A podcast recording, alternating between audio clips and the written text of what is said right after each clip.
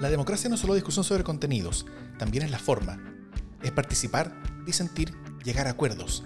Es aceptar el resultado cuando se gana, pero también cuando se pierde. Es entender que cuando se gana no se gana todo y cuando se pierde no se pierde todo. Esto es vital al elaborar nuestra primera constitución en democracia. En este espacio el tema no va a ser su contenido, va a ser la forma en que lo construimos. Mi nombre es Davor Mimisa y este es el podcast de Democracia es Diálogo. En este capítulo vamos a hablar sobre la que será tal vez la principal actividad dentro de la Convención Constitucional, ¿ah? la, negociación.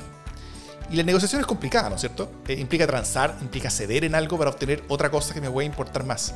Eh, es encontrar estos caminos donde, como todos nos importan cosas distintas, todos podemos terminar ganando más de lo que cedemos. Eh, pero, pero todo esto parece bastante lejano y, y, ajeno en un ambiente político ciudadano también, en redes sociales sobre todo, donde transar se ve como sinónimo de traicionar eh, hay, hay, hay, rayado en la calle que dice transar es traicionar. Eh, donde la pureza manda, y, la idea pareciera ser más intentar imponer las ideas propias antes que siquiera escuchar las ideas del otro. Eh, porque si las ideas son distintas que las propias, muchas veces son, son, son consideradas como, como ilegítimas solamente por eso mismo. pero esto parece ser incompatible con una construcción constitucional que parte en una hoja en blanco y requiere dos tercios para escribir cada palabra. Eh, una convención donde ningún grupo político va a estar cerca de esos dos tercios. Y si no se negocia, va a ser una convención donde no solamente se comienza con hoja en blanco, sino que también se va a terminar con hoja en blanco. Y eso, y eso es un gran riesgo. Em, entonces, para intentar despostar este problema, tenemos a dos tremendos invitados, ambos miembros de Democracia en Diálogo. Eh, Claudio Castro es ingeniero civil y máster en políticas públicas. Fue presidente de la FEUC en pleno pingüinazo, director social para América Latina y el Caribe en Techo y hoy es alcalde de la comuna de Renca es independiente y miembro del nuevo trato. Y después de un breve hipo administrativo en el CERVEL, ahora va en busca de su reelección. ¿Cómo estás, Claudio? Muy bienvenido. Muy bien, Davor. Muchas gracias. Muy contento de esta conversación. Fantástico. Eh, y Carolina Toa es doctora en ciencia política, fue vicepresidenta nomás, eso sí, de la FECH, pero a diferencia de Claudio, ella sí derrocó al rector de su universidad. eh, fue de las fundadoras del PPD, partido que presidió y en el que milita. Fue diputada, ministra secretaria general de gobierno y alcaldesa de Santiago. Y en general es una protagonista de la política chilena. Así que muy bienvenida, Carola, a este espacio. Gracias, Davor. Una alegría estar aquí contigo y con Claudio. Súper. Bueno, partamos si les parece por el principio. ¿Qué, entienden por negociación política? Eh, ambos tienen enorme experiencia en política universitaria, partidista, local, nacional e internacional. Así que, ¿cómo definirían esta habilidad o ciencia o arte de la negociación política? Y, si es que ven que últimamente es algo que se ha hecho más difícil. ¿Cómo partimos? El Partiste nomás, po, al agua. Oye, bueno, yo creo que, eh, la negociación política es eh, efectivamente es una, es una cuestión tan sencilla ¿no? Eh, y tan obvia que tiene que suceder cuando queremos lograr una, un, un, resultado eh, esperado, que yo creo que por sencillo se olvida, porque negociar supone buscar construir una mayoría para lograr aquello que, más cercano más bien a lo que yo quiero lograr.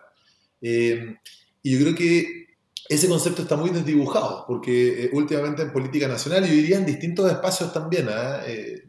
Vivirlo, ya parece que fue hace, imagínate, hace 15 años que yo estaba en la Federación de Estudiantes, eh, pero también lo vemos acá en, barrios de nuestra comuna. Em, lo que parece que hoy día eh, sucede eh, en el ejercicio democrático es más bien que se busca imponer una convicción que muchas veces no resiste ni siquiera espacio de duda o de análisis, ¿cierto? Frente eh, a otras personas que piensan algo que puede ser distinto. Y con poca conciencia, o sea, yo creo que acá tiene, tiene dos, dos dimensiones. Uno es eh, esta dimensión de creer que lo mío es lo correcto, ¿cierto? Pero otra dimensión, y, que no resiste duda o que no existe duda sobre eso, pero otra dimensión que también hay que considerar en la negociación es eh, cuál es la capacidad de representación que tienen esas ideas que yo busco poner sobre la mesa. Entonces, no solamente creo que, que, son dos cosas distintas. Una cosa es creer que mi idea es la correcta. Eh, y otra cosa es creer que mi idea es mayoritaria en la población y que eso le da además eh, una relevancia, una vigencia eh, o una contundencia distinta. Y yo creo que las dos cosas se mezclan hoy día en el debate democrático. los distintos grupos políticos que existen, yo diría en todo el arco político, se presentan a esta conversación para buscar mayoría en general, en el debate político, no solamente en el que se viene en la Constitución, con la idea de que mi idea es la correcta y además la mayoría de la población cree lo que yo creo y que por lo tanto eso lo avala. Y eso lo hemos visto partiendo desde la derecha, ¿no? Eh, en el gobierno, mi impresión es que el gobierno ha llegado al Parlamento recurrentemente negociando como si tuviera mayoría, mm. eh, y hay circunstancias donde no solamente esa mayoría no se impone cuando logra cuadrar a los suyos, sino que eh, han habido episodios muy llamativos en los que los mismos parlamentarios del gobierno han actuado o votado contra el gobierno. y por otro lado, yo diría que hay una, tal vez ahí, ahí, ahí prima más este, esta idea de yo tengo la verdad, ¿no? o yo tengo la, parte correcta de la historia que es la que tiene que imponerse. Y por otro lado, yo lo que percibo es eh, una sensación de representación que excede la realidad. Eh, entonces yo me acerco con la idea que suena más popular en algunos espacios, ¿cierto? En las redes sociales, a lo mejor eh, con la gente que piensa más cercano a lo que yo pienso, pero llego a ese debate que se genera en, la política no nacional, en el Parlamento, eh, planteando esa idea mía. Y, y, cuando eso sucede, el diálogo queda muerto, porque, eh, porque aproximarse a una negociación sin la disposición de ceder para lograr construir la mayoría que me permita llegar a un resultado más cercano a lo que yo creo, eh, finalmente termina haciendo que muchas cosas se entrampen. y yo creo que eso es precisamente eh, un poquito el escenario en el que nosotros estamos. Voy a llevarlo ahora sí a cuando yo estaba en la Federación de Estudiantes. Nosotros, eh, algo que nos pasó en todos los 2000, eh, la década del 2000, ¿no? el tema para las federaciones universitarias era el financiamiento. Y era ah. muy obtuso. Y ahí las teorías ¿no? iban desde el, arancel completo, o sea, la, gratuidad, digamos, que en ese momento era una propuesta de la ultra izquierda, ¿cierto? Que, que muchas veces ni siquiera la ultra izquierda se la creía cuando la planteaba Luego venía una posición un poquito más moderada, que era la del diferenciado, ¿cierto? Que, parecía tener una mayoría, pero que era muy difícil de eh, imponerla en el gobierno o en el parlamento. Eh, y luego venía un sector que era muy minoritario que quería que nada cambiara. Eh, y, y, nos, estuvimos años en esa discusión, ¿cierto? Hasta que el 2005 fue justo el año antes de la Revolución Pingüina, y justo el año antes que yo estuviera en la Federación de la Católica, era consejero ejecutivo ahí, eh, surge el CAE como una propuesta que viene desde el gobierno, que logra una mayoría en el Parlamento, que, que, que, quebró completamente al movimiento estudiantil, porque hubo un sector que dijo, bueno, esto es mejor que nada, y otro sector que dijo, esto es lo peor que podía pasar, ¿cierto? Y hubo movilizaciones muy, eh, muy fuertes, no sé si tan masivas, pero muy fuertes en, mm. torno al CAE. Eh, y finalmente eso derrumbó la idea de haber ido construyendo un proceso de financiamiento eh, que hoy día, 15 años después, sigue siendo eh, cierta polémica, ¿no? Y, sabemos que hay distintas eh, aproximaciones al CAE. Pero lo que nos pasó en 2006, y algo que, que, es lo que yo quiero recordar, es que nosotros asumimos también con esta idea de que estos diálogos eran súper inconducentes y que además, no solo eso, el financiamiento no era el único tema relevante en educación superior, habían otros temas relevantes. Eh, que no estábamos enfrentando producto de estar de manera tan obstusa metidos solamente en el financiamiento. Eh, hicimos un ejercicio que se llamó el encuentro estudiantil, donde era, era, bien básico, era un congreso estudiantil con representación, se votaba por representantes para participar en el congreso estudiantil, donde el objetivo era encontrar nuestros acuerdos, pero también nuestros desacuerdos y quedaron establecidos dos documentos como resultado de este Congreso Estudiantil. Un documento de acuerdos eh, y un documento de desacuerdo. Y cuando terminamos este proceso, que fue súper peleado, eh, el movimiento criminal se bajó, lo boicoteó, no, no, eh, la, participación no fue la que hubiésemos querido, pero por primera vez tuvimos un documento para el que no había excusas. O sea, era, era si en esto está todo el arco estudiantil de acuerdo, avancemos, ¿cierto? Eh, y esto otro, bueno, dejémoslo en pausa, agarrémonos por eso. Y, eh, y, yo diría que algo de eso es lo que tenemos que enfrentar nosotros hoy día. Eh, mi impresión es que en el contexto que estamos viviendo, antes del 18 de octubre, pero especialmente después del 18 de octubre, hay elementos en los que yo estoy seguro que existe un acuerdo mayoritario eh, y que nos permitiría avanzar bastante respecto a la situación que tenemos hoy día en una serie de eh, dimensiones, ¿no? Política social, derecho, en fin, pero que se nublan producto de nuestra incapacidad de sentarnos a tener una conversación, negociación que nos permita alcanzar aquello que es más cercano a lo que, a lo que buscamos conseguir. Eso, eso es más o menos como yo, al menos me aproximo a, esa idea de negociación.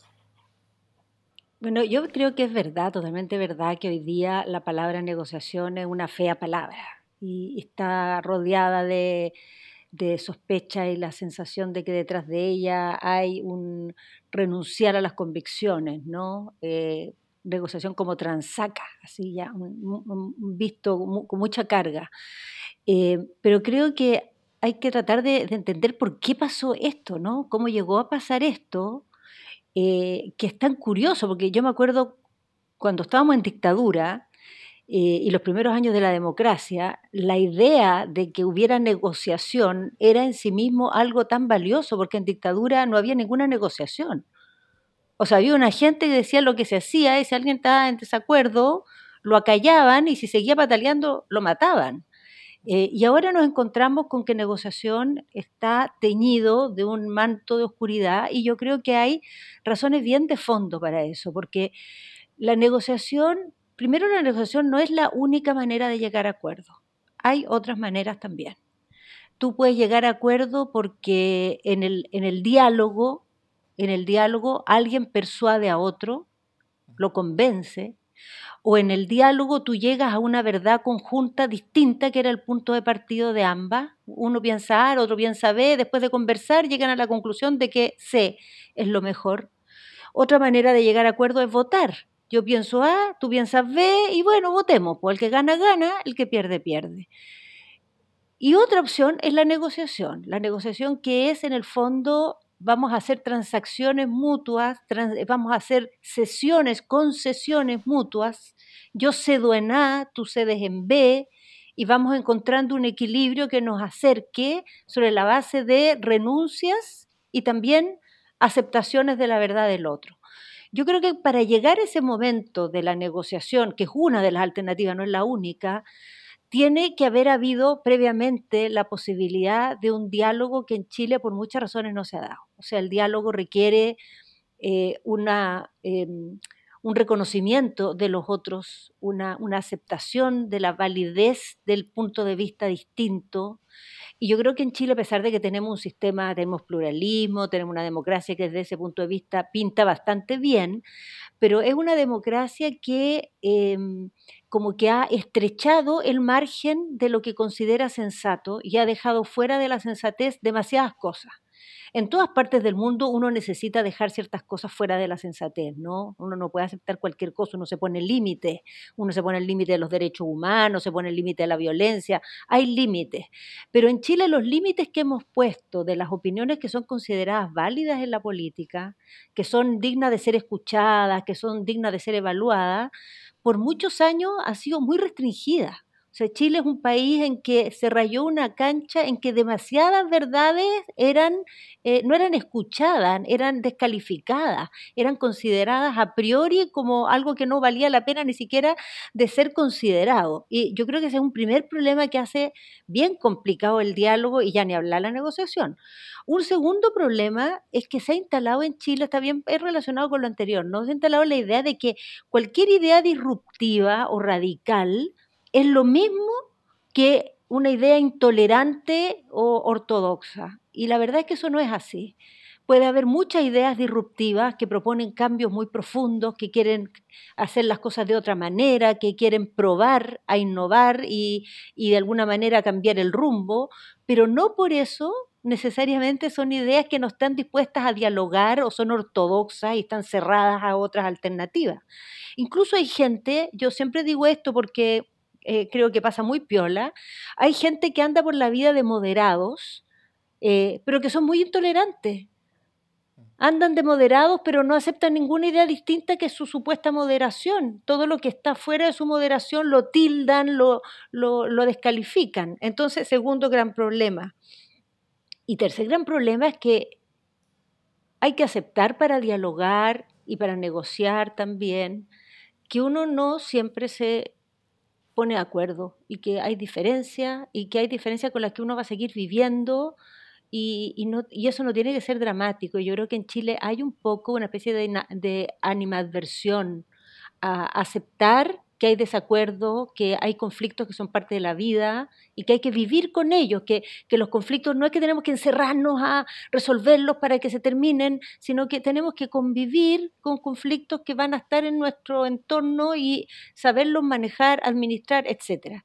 Entonces, cuando pasan estas cosas, que en, este, en estos años de democracia, que tendrán virtudes en muchos aspectos, yo para nada pienso que no las tengan, pero eh, de hecho creo que hemos ido avanzando en estas mismas cosas. O sea, hoy día se, hay, hay, hay oídos para más opiniones de las que había hace unos años atrás, sin duda.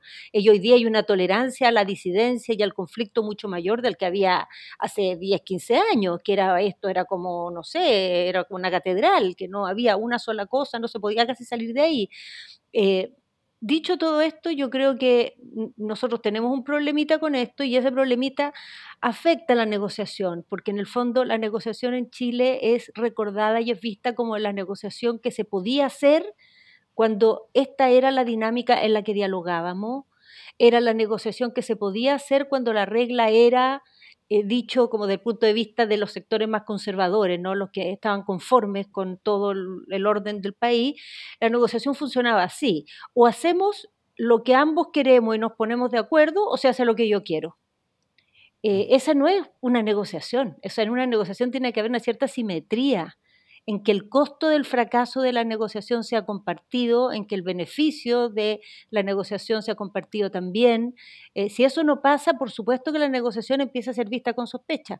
Y la segunda razón por la cual la negociación tomó tan mala prensa es porque se instaló una lectura que yo creo que en esto último hay que hay que conversar más porque es un tema relevante. Se instaló una lectura de que de que se negoció demasiado, de que se negociaron cosas innegociables, eh, porque una cosa es que uno eh, eh, acepte la negociación como un instrumento válido en la política y otra cosa es que cualquier cosa se pueda negociar. ¿ah? Y hay, límites a lo que se puede negociar y hay puntos en que uno a veces tiene que preferir decir, ¿sabes qué? Prefiero que no lleguemos a acuerdo y que esto se tranque nomás, porque hay cosas que no voy a negociar. Ahora, ¿cuál es ese punto? Eso es algo de lo que hay que hablar más. Cuando ese punto es que nada se puede negociar como lo que está instalado hoy día, ¿no? Toda negociación es una renuncia, es vender, se transaca, eh, imposible, ¿no? no puede andar una democracia. Pero tampoco puede andar bien cuando todo está arriba de la mesa y todo es como una gran mesa de dinero de tú me das esto, yo te doy esto otro y eh, ahí vamos avanzando. Eh, yo creo que ahí tenemos que conversar más conversar más que, y, mirar más nuestra historia reciente. que creo que tenemos mucho, em, muchos desacuerdos y también muchas medias verdades y, cosas confusas de cómo estamos mirando y ciertamente tenemos problemas en nuestra historia reciente, negociaciones que no fueron buenas negociaciones para el país, que, se, que, se, que no se condujeron de la mejor manera. Mm. Em, bueno, eh, entendiendo que la política parlamentaria y también la comunal, la local, ¿no es cierto? Eh, trata normalmente sobre surfear el procedimiento para lograr mayorías, eh, pero la política constitucional va a ser distinto, ¿ah? eh, porque va a tener que crear sus propios procedimientos y va a tener que crear una constitución entera desde cero, todo con acuerdos de dos, de dos tercios, o sea, buscando unas mayorías que son normalmente inalcanzables casi en, la política normal. y todo esto solamente en entre 9 a 12 meses. Entonces, ¿Qué características ustedes creen que debiera tener la negociación política que, vamos, que, que, tendríamos que ver en la convención para que esta sea efectiva? O, eh, eh, preguntado más ampliamente, eh, ¿cómo les gustaría que sea esa negociación? ¿Cómo temen que sea esa negociación? Y también cómo creen que finalmente va a ser. Bueno, lo primero es que yo creo que la, una, una, característica tiene que ver con la disposición con la que llegan los convencionales, ¿no? y que tiene que ver con entender que esta es la confección de una constitución. Eh, acá hay una, eh, un momento en el que esto se está dando, ¿cierto? Eh, que surge o sucede en un año muy intenso electoralmente, incluso no solamente lo del 11 de abril, sino que luego tenemos una elección presidencial. y yo creo que es importante separar esas dos dimensiones. Si los constituyentes llegaran a sentarse a la constitución a pretender negociar un programa de gobierno, eso es crónica de una muerte anunciada, ¿no? Eh, porque, eh, porque no es eso lo que se debe negociar ahí. pero por otra parte, y esto está relacionado con lo que decía la, la Carola, la Carola decía que habían muchas verdades que eran rechazadas por el sistema político, ¿cierto? Y que eran eh, situaciones que requerían ser enfrentadas con urgencia para, para, la gran mayoría de la población y que sencillamente no había espacio para procesarlas. Eh, yo creo que es fundamental eh, comprender que esta nueva constitución es la respuesta que permite encauzar el malestar ciudadano que nos llevó a tener eventos trágicos el 18 de octubre y que puso en riesgo nuestra democracia. y eso tiene que llevarnos a entender que, por ejemplo, la, constitución tiene que ser eh, esta, es como la frase cliché, ¿no? Pero esta eh, piedra común eh, a partir de la cual se sigue construyendo un debate democrático. O sea, no se, no se agota en la Constitución. Pero lo que sí tiene que hacer la Constitución es abrir cancha para ese espacio democrático. Mi impresión es que eso pasó, por ejemplo, en la Constitución del 25, hasta el quiebre democrático del 73. Había un espacio con, una serie de tensiones, además a propósito de los conflictos que decía la Carola, con los que tenemos que aprender a convivir también, porque existen, bueno, esos conflictos existieron, pero tenían una forma de procesarse. Eh, la constitución del, del, 80, deliberadamente cierra el espacio a esa cancha. Entonces, eh, no, es una constitución que permite que nuestra democracia pueda procesar aquellos temas que eh, generan una presión más fuerte en nuestra sociedad. Y, yo creo que eso sí que tiene que existir disposición a eso. O sea, si es que el espíritu con el que se llega, eh, especialmente algunos sectores que son necesarios para lograr los dos tercios, eh, es a cerrar esa cancha, ¿cierto? Por temor a discutir aquellas cosas que son las verdades que decía la Carola y que requieren ser procesadas, eh, también vamos a tener un problema. Entonces, esto requiere ambas cosas. Entender que acá estamos discutiendo una constitución, ¿cierto? Que busca sentar bases mínimas eh, pero segundo también entender cómo surge este proceso constituyente, que lo que busca es procesar ese malestar ciudadano que casi rompió nuestro eh, sistema institucional y democrático. Eh, y eso no podemos olvidarlo. Y en ese sentido, a mí me parece que esto es fondo, pero también es forma. y la forma en la que la discusión de la Constitución, por ejemplo, está esta frase ¿no? que ha plantado el PC, que es tenemos que rodear la Constitución.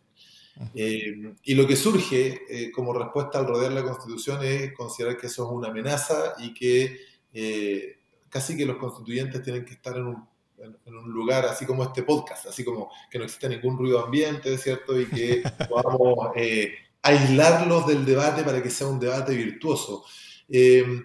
por cierto que si es que la idea de rodear la Constitución significa ejercer presiones indebidas, hay que rechazarlo pero mi impresión es que la, la, discusión constitucional tiene que ser muy permeable a la discusión ciudadana también. Y yo espero que eso suceda por canales institucionales, ¿cierto? Que hay que construir porque no están construidos. O sea, esto no es solamente cómo va a funcionar este reglamento interno de la Constitución, sino que también es cómo ese debate eh, se mantiene en un diálogo abierto, ¿cierto? Sistemático, lo más sistemático posible y lo más procesado posible, pero un debate que eh, se da con cierta conexión con la discusión ciudadana. Yo esperaría, por ejemplo, que los constituyentes puedan tener una suerte de, así como lo tienen los parlamentarios, de semana distrital, donde puedan, por ejemplo, venir a Renca los representantes del Distrito 9 eh, y que nosotros podamos tener acá de una manera formal eh, algún tipo de encauce a algo que sucedió inmediatamente después del 18 de octubre, que fueron estos cabildos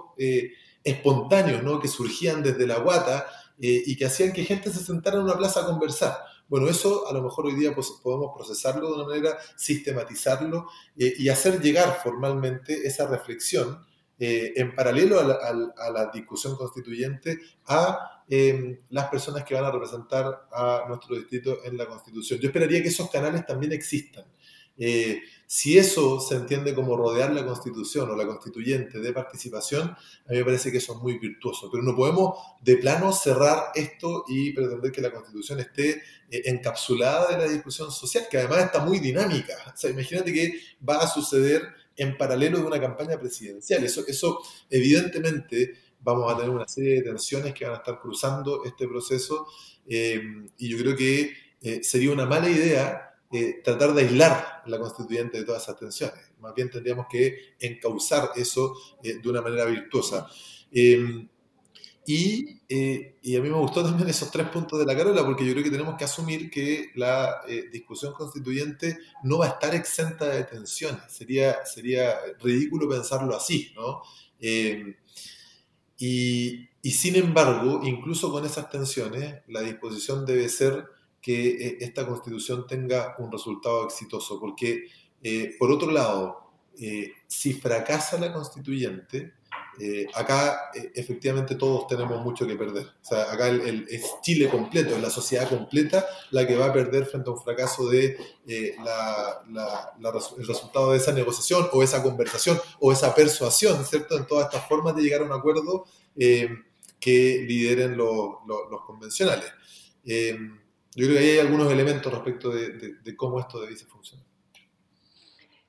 Em, mira, yo creo que es bien decisivo que eh, este proceso y, todos los actores y las actoras eh, que van a protagonizarlo em, lo hagan con como entendiendo que estamos fundando un momento de la política chilena eh, diferente, no es, nunca en la vida es borrón y cuenta nueva, no es que desaparece todo y partimos de cero, pero eh, no se puede ir a la convención como si estuviéramos yendo al Parlamento. No se puede ir al debate constituyente con el mismo ánimo que se va a las reformas constitucionales en el Congreso actual.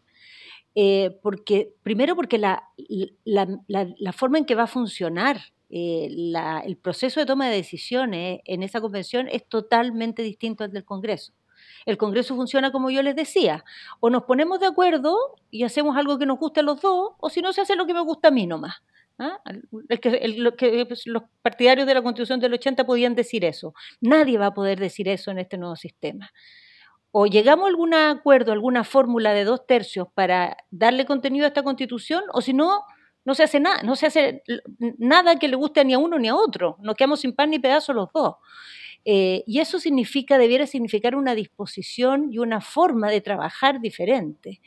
Segunda gran, enorme, gigantesca diferencia es que estamos hablando de una constitución y en el fondo eh, aquí lo que vamos a hacer es fijar las reglas con las que vamos a definir todas las decisiones de aquí en adelante. Más que tomar aquí las decisiones, vamos a crear eh, como el medio ambiente, el ecosistema en que a futuro decidiremos, resolveremos nuestras diferencias, procesaremos nuestros conflictos, adoptaremos decisiones en distintos ámbitos. Eh, y como Chile está tan cargado de debates pendientes y tiene eh, arriba, digamos, ya de la coronilla eh, ciertas discusiones que no se han logrado resolver, y yo creo que la más evidente, la, la, más así como irritante es la previsional, pero no es la única.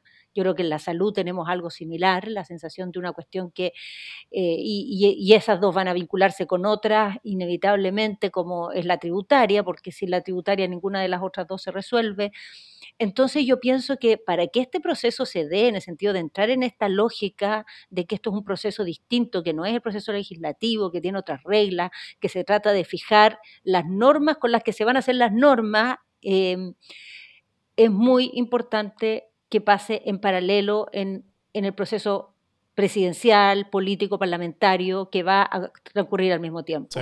Porque si ese proceso logra causar estos debates de política pública y, decir, mire, de aquí no nos movemos hasta que no tengamos una reforma previsional, hasta que no tengamos una reforma de la salud, y la vamos a sacar y vamos a salir de, este, de esta traba en que hemos estado hace años, tú vas a liberar a la, a la constituyente de, de de la presión por resolver también esos temas y le vas a permitir que se concentre y haga y ponga toda su energía en realmente hacer las reglas con las que vamos a funcionar de aquí en adelante. Si en cambio tenemos un gobierno que no tiene convicción en estas reformas o no tiene capacidad en estas reformas o no tiene las mayorías para hacerlo, yo lo doy firmado que la convención constituyente se va a terminar abocando a esas tareas y va a terminar provocándose también un abandono de lo que es su misión principal, que es buscar definir la que va a ser nuestra carta fundamental de aquí en adelante. Y segunda cosa que quería decir es que yo creo que es súper importante en la Convención Constituyente darse la metodología, el, reglamento que permita em, llegar, en primer lugar, a escucharse y a ver en qué cada uno de los representantes que está ahí eh, está jugado, está comprometido, que anda buscando, darse ese tiempo. Y a partir de ahí uno dialoga y busca entendimientos. Y si no tiene entendimiento, negocia. Y, y una vez que negocia lo mejor posible, vota. Pero si vamos derechito, a ver, a ver, ¿quién está por la semipresidencial? ¿Quién está por el parlamentario? Un, dos, tres, sí, no, a, a votación. Eh, creo que no, no vamos a lograr, no nos va a ir bien, porque nosotros venimos de una fractura muy grande, de un desencuentro muy grande, de una parte muy gigante de esta sociedad que no se ha sentido escuchada, que no se siente reconocida, que siente que ha sido ninguneada.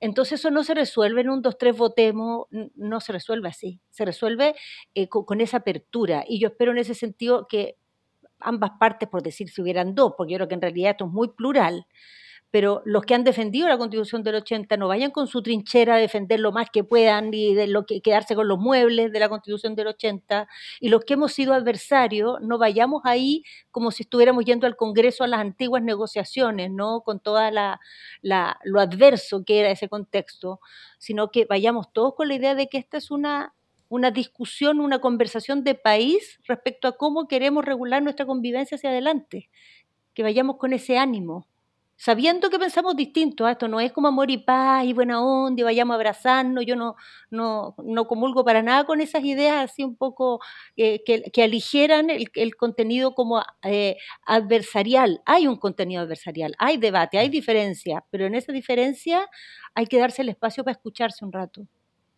para tratar de mirar en qué está el otro y la otra. Mm. Y los eh, otros. Es algo común en, lo que dicen ambos, ¿no es cierto? Eh, eh, Claudio, Claudio habla sobre, sobre la importancia de que, de que los convencionales salgan a la calle y estén escuchando siempre. Y Carola eh, habla también sobre, sobre cómo no solamente tienen que escuchar al resto, sino que además tienen que escucharse entre sí. Y que habla tal vez como de que, que, la convención sería como una especie como de microcosmos de la sociedad, ¿no es cierto? Que, y, que tal vez es el escenario deseable. Y ese microcosmos de la sociedad chilena, porque la sociedad chilena misma necesita una conversación. Y la convención va a ser algo políticamente único en nuestra historia, ¿no es cierto?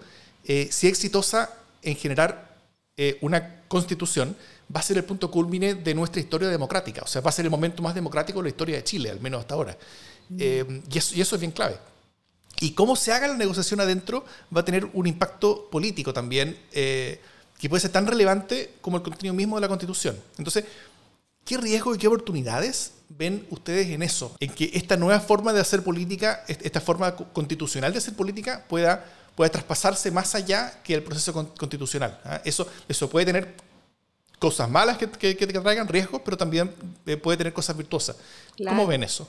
Oye, que partamos al revés esta vez para irnos.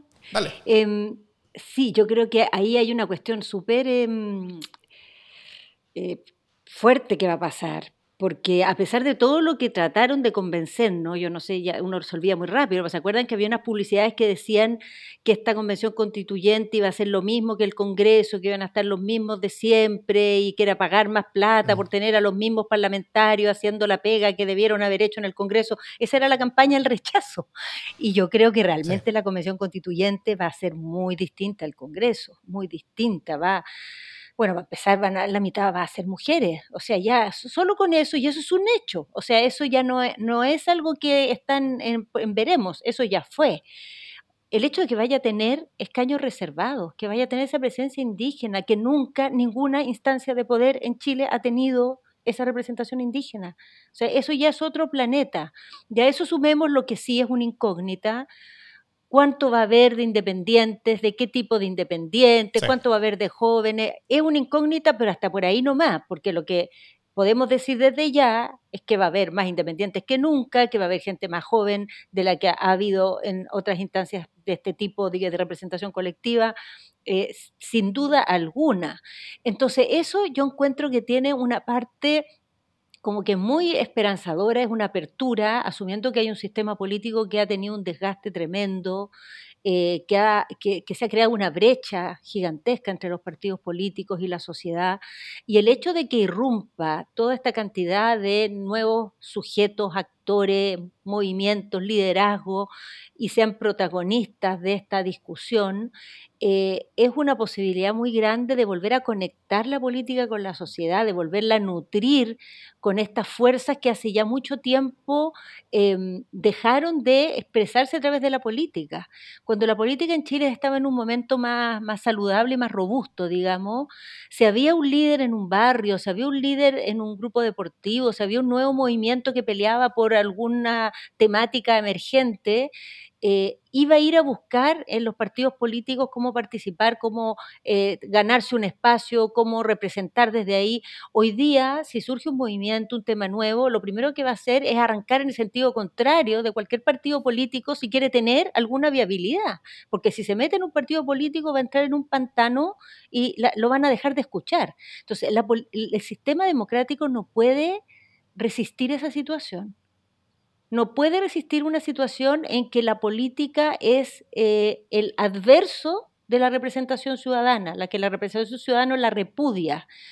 Creo que puede resistir perfectamente el hecho de que haya muchos movimientos por fuera de los partidos. Yo creo que eso es sano, es necesario eh, y ha sido y seguirá siendo y creo que es inevitable además. Pero lo que es totalmente evitable es que exista esta brecha, esta barrera, esta disociación ¿no? entre el mundo de los partidos y la sociedad. Eh, la expresión ciudadana, eh, la manifestación de causas que convocan a las personas y su canalización a través de los partidos. Esa disociación eh, es muy insana. Entonces, todo este encuentro con tanto protagonismo de, figuras nuevas, de actores nuevos, de voces distintas, eh, con la política, con el mundo de los partidos, en la convención constituyente, puede llevar por dos caminos.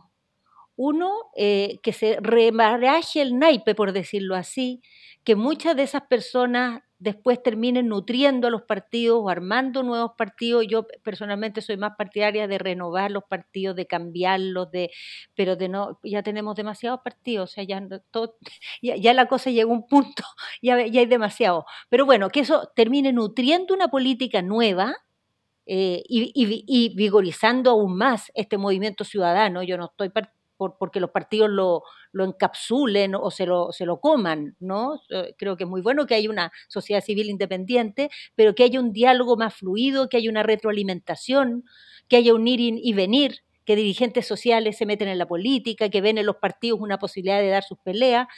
Pero la otra posibilidad que hay, y hay que poner ese riesgo también, es que esto sea el, el, digamos, como la lápida de los partidos y lo que se instala en Chile es como la, lo, que hay en muchos otros países en nuestra, en nuestra región, en que ya no hay sistemas de representación permanente de proyectos políticos y lo que hay son candidaturas que surgen, que se le pliegan tres o cuatro movimientos, ganan, después pierden, se arman otra.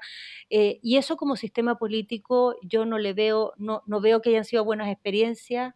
Eh, creo que tiene unos riesgos de personalismo tremendo, creo que es muy poco transparente porque en el fondo estás dependiendo de una persona que proyecta una imagen, pero no hay detrás un cuerpo de ideas, una trayectoria política que te permita juzgar realmente qué representa cada quien, por qué se ha jugado, cuáles son las cosas que pesan en sus decisiones.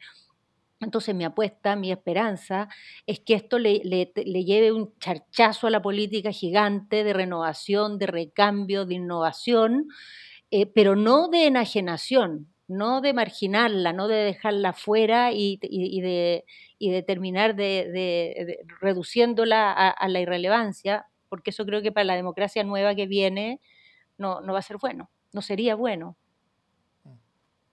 Claudio. Sí, yo, eh, a ver, primero para partir con los riesgos, ¿no? Eh, creo que un riesgo importante, eh, porque coincido con la Carola respecto del deseo de, de, ciertas consecuencias que puede tener este proceso. Pero eso supone algunas cosas. supone primero que todo algo que yo veo un poquito ausente, que es una suerte de debate previo de contenidos. O sea, hoy, más allá de algunos esfuerzos bien virtuosos que han hecho algunas, algunos centros de estudio, ¿no? eh, no, no, está en, lo público un debate de contenidos. Eh, tiene dificultades naturales, ¿no? La, la elección es una elección súper compleja la del 11 de abril entre las municipales, los alcaldes, concejales. Eh, si yo me he juntado con, con, muchos candidatos a constituyente por nuestro distrito que van en listas, definámosla como transformadoras, ¿no?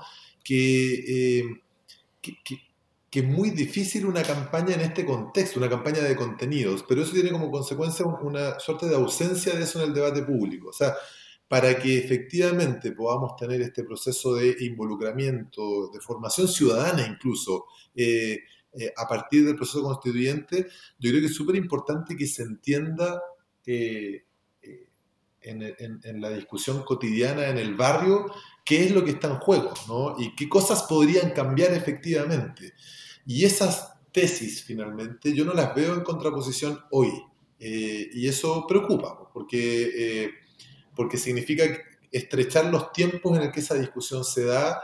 Eh, son discusiones complejas, ¿cierto? Que requieren... O sea, mientras eso no pase, el riesgo es que la discusión esté dada por titulares o por tweets y no por eh, una discusión más compleja que es la que requiere precisamente eh, este esfuerzo. Yo creo que tenemos que inundar también esto de escuelas constituyentes, algo que, que, pasó muy cerca del 18 de octubre, pero que hoy día, por la contingencia electoral, por la contingencia política, por, la pandemia, en fin, eh, es complejo. Y, si eso no existe, el riesgo que corremos es precisamente que se banalice la discusión constitucional, se, se, se, simplifique algo que es muy complejo de simplificar. Em, y, y, también dificulta la negociación, porque eh, lograr una coalición detrás de una idea que hoy día no, no existe tan eh, específicamente, ¿no? También cuesta. Eh, ah. cuesta incluso para, para, quienes eventualmente podrían ser oposición a esa, a esa idea mayoritaria, pero yo, yo, creo que ahí tenemos que eh, hacer un esfuerzo, ¿no? especialmente quienes son candidatos hoy día, los partidos, que me parece fundamental también lo que decía la Carola, eh, lo, los colectivos, ¿cierto?, que están detrás de ideas que buscan posicionarse en la, en la Constitución, eh, tienen que hacer un esfuerzo mayor. Porque además, otra, otra cosa que pasa en el contexto que nosotros estamos viviendo es que la aproximación de un ciudadano o una ciudadana a la Constitución muchas veces es respecto solo a lo que a mí me interesa entonces, supongamos que acá hay un activista del medio ambiente. Eh, ese activista del medio ambiente probablemente ve en la Constitución la oportunidad para enfrentar las transnacionales que depredan el medio ambiente. Pero, pero eso se conecta con una serie de otras dimensiones que también deben quedar o ser discutidas, ¿cierto?, para que queden establecidas en la Constitución. Eh, es importante que se entienda que este es un debate eh, complejo que, tiene distintas dimensiones. Eh, y, lo otro que supone eh, eh, o, que es una condición para este involucramiento ciudadano es que efectivamente eh, se generen las condiciones para devolver poder. Eh, y yo creo que la constitución es un, es un espacio para eso. ¿no? Si nosotros, o sea, si, si, eso no sucede, si el Estado no cambia de una manera que se acerque a las personas, lo que vamos a tener es un momento de mucha actividad ciudadana que posteriormente va a disminuirse y probablemente va a acumular una frustración que en algún momento más adelante va a volver a explotar. Eh, y yo creo que eh, ahí eh, a mí me hace mucho sentido eh, eh, esta idea como de que, de que la discusión de los alcaldes estén de moda. Hace Hubo un tiempo que se hablaba de que, de que los alcaldes eran los que habían los grandes sobrevivientes del 18 de octubre. Eh, y yo dudo que eso tenga que ver con, con, nosotros, los alcaldes o alcaldesas, creo que tiene que ver mucho más con esta necesidad que existe de eh, que se eh, entienda que este sistema político, cierto, y democrático puede hacerse cargo de cosas que son mucho más cotidianas de las que, de las que muchas veces pretendemos, ¿cierto? y en la medida que un ciudadano sigue percibiendo que la constitución es solamente para grandes temas que, que son importantes, pero que están muy lejos de mí, eh, esa, es, es, difícil lograr esa conexión. Eh, y, y, y, y, por cierto que la oportunidad yo coincido que es la, esta, esta nueva ciudadanía que emerja, eh, que es una nueva ciudadanía que requiere una, un arreglo institucional y democrático distinto al que tenemos hoy día, ¿cierto? Pero que al mismo tiempo eh, requiere también un entendimiento distinto de derechos, de deberes, de, mi rol en la comunidad, eh, de mi participación para que las cosas pasen, ¿cierto? Eh, y eso, eh, eso también es para mí una expectativa grande respecto de la oportunidad que significa este proceso constituyente para elevar la calidad del ejercicio político, no solamente en la Constitución, sino que en todas las otras discusiones que se vienen hacia adelante. Oye, ¿puedo, decir una cosa de, lo que dice Claudio? Que eh, yo la verdad creo que, que sí hay harta discusión de contenido hoy día. Em, ciertamente no hay todo lo que uno quisiera, ¿verdad? Uno esperaría estar en un estado como de asamblea ciudadana ante lo enorme que nos viene. Pero si tú comparas nuestro debate político con lo que era hace 5, 10, 15 años atrás, hoy día estamos en una situación tan distinta. La cantidad de voces nuevas que han aparecido, la cantidad de espacios donde se está hablando de estos temas, espacios que están en los medios de comunicación, que han generado, eh, han generado, digamos, espacios, programas, dispositivos para permitir que estas voces y estos temas entren, espacios que están en las redes sociales, espacios que están en los múltiples infinitos Instagram Live, Zoom, etcétera, que se hacen, eh, espacios que están en la conversación como del mundo social organizado, que yo creo que hoy día está hablando mucho más de política. O sea, yo me acuerdo lo que era una elección, no sé, por lo que era una elección parlamentaria, una elección eh, eh, municipal hace 10, 15 años atrás, que eran, un, no sé, pues, cantidad de palomas en las calles y una gente haciendo puerta a puerta repartiendo unos papeles. Hoy día, en comparación con eso, estamos en un estado de deliberación, yo encuentro bastante más encendido, eh, bastante más, con bastante más gente involucrada, con más temas, con más voces, más voces pudiendo interactuar. Ahora, lo que yo sí veo muy, muy, muy mal, muy atrás, es que siento que en el mundo de los partidos políticos no, no termina de haber una reflexión realmente de tratar de entender eh, lo que ha pasado. Hay una prisa por sintonizar, hay una prisa por enganchar, por caer bien, ¿no? por, por, entrar en la foto, eh, pero sin hacer el proceso, porque yo creo que esto no es tan simple y tan mecánico, y todas las explicaciones que, que circulan tienden a ser como la reafirmación de las tesis que ya la gente tenía de antemano. ¿no? Entonces yo siempre pensé, ah, llevo el estallido social y encuentro la manera de leer el estallido social en clave A. Y así con todo el, abecedario. Eh, yo creo que ahí sí hay un déficit bien grande de reflexión, como en el núcleo más central, más dirigencial de los partidos. Creo que no, todavía no se le ha pegado como la, la, el, el golpe a decir, a ver, miremos esto con apertura y tratemos de entender un poco más. Creo que ahí falta mucho.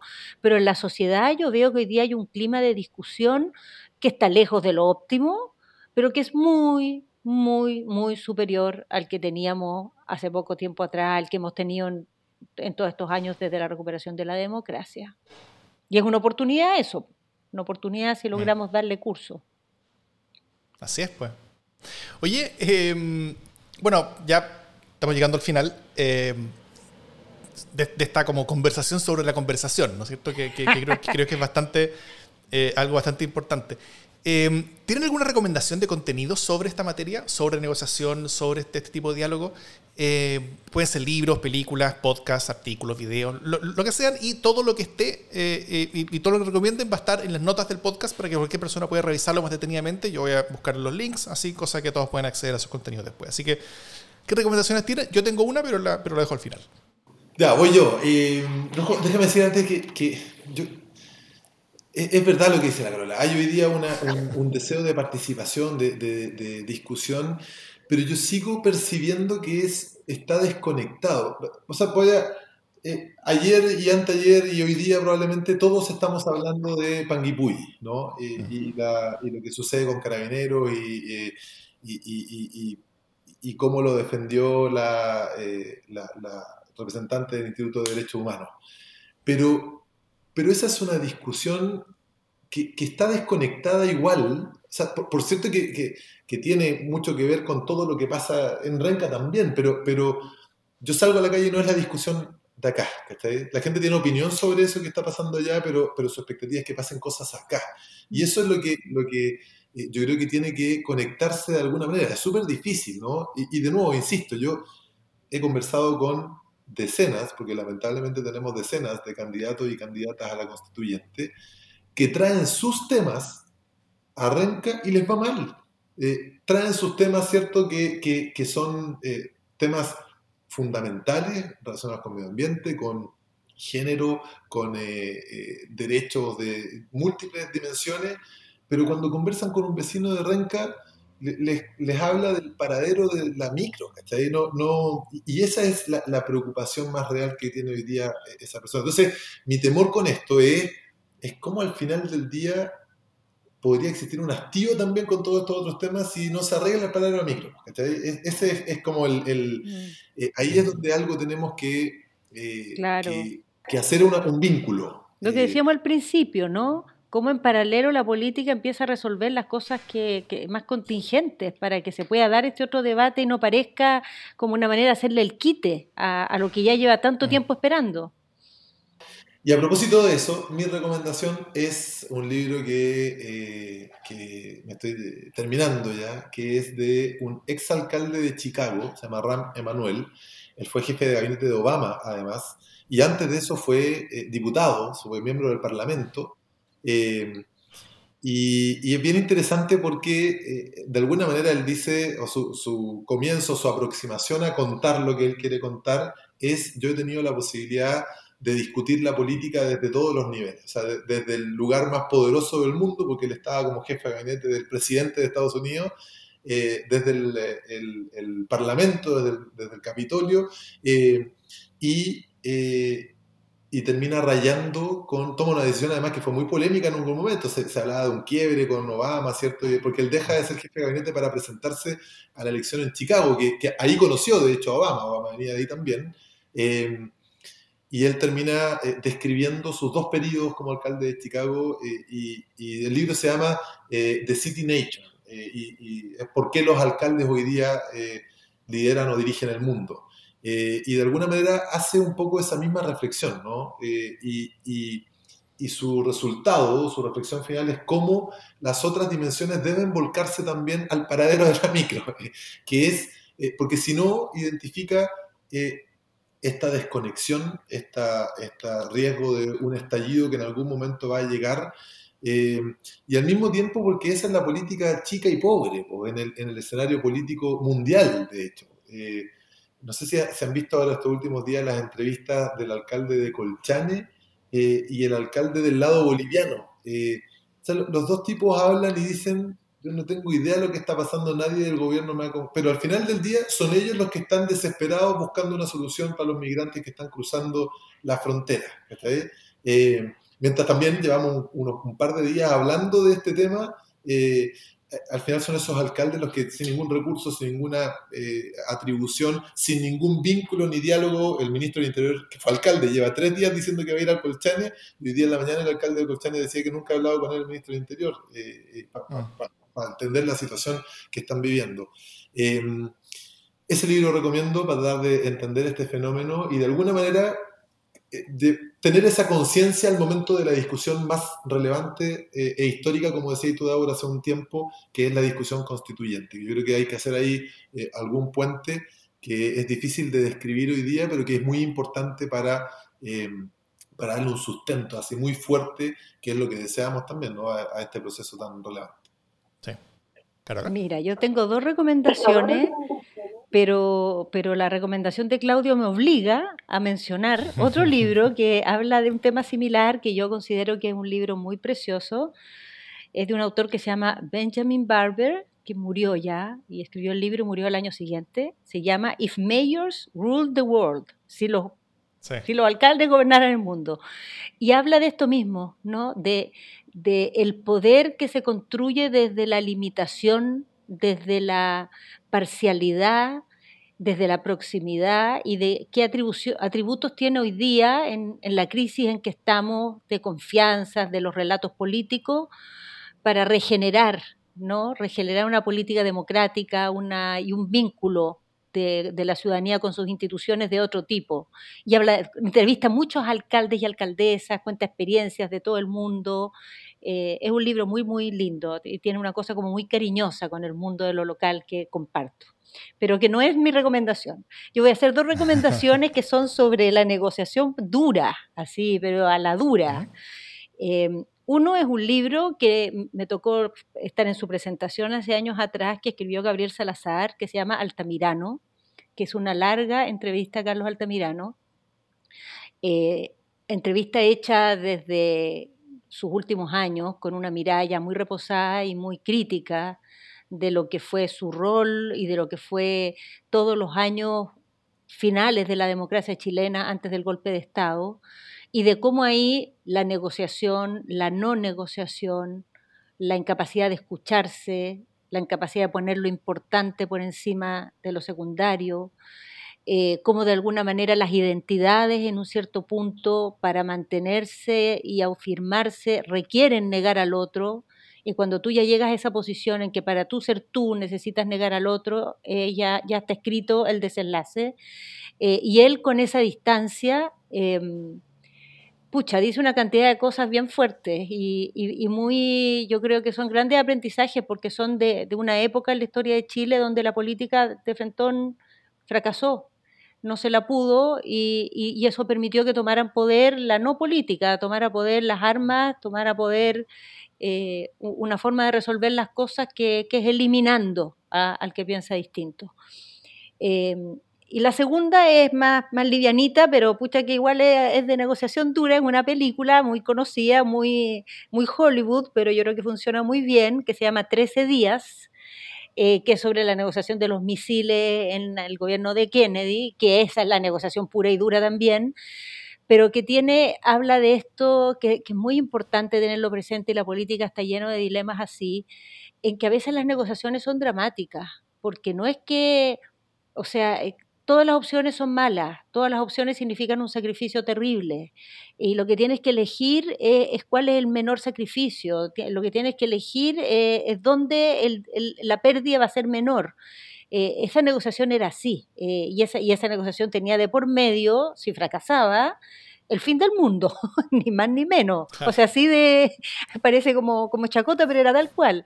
Eh, entonces yo creo que es como de laboratorio, ¿no? Esa, esa negociación que probablemente no fue tan así, porque igual es una película gringa contada desde el punto de vista de los gringos y la mitad de la historia debe ser diferente, pero como teoría de juegos, digamos, funciona bastante bien, ¿no? Como, como ver que, cómo se jugó ahí y cómo los nervios de acero y cómo ceder en un momento en que ceder era quedar ante los tuyos como que te habías bajado los pantalones, pero quizá eso era lo que había que hacer por un bien superior. Bueno, creo que como ejercicio también de mirar lo que es una negociación en, situaciones extremas, también es muy, muy instructivo. Mm. Ojalá no lleguemos, sí, en la constituyente nunca claro. a negociaciones de ese calibre.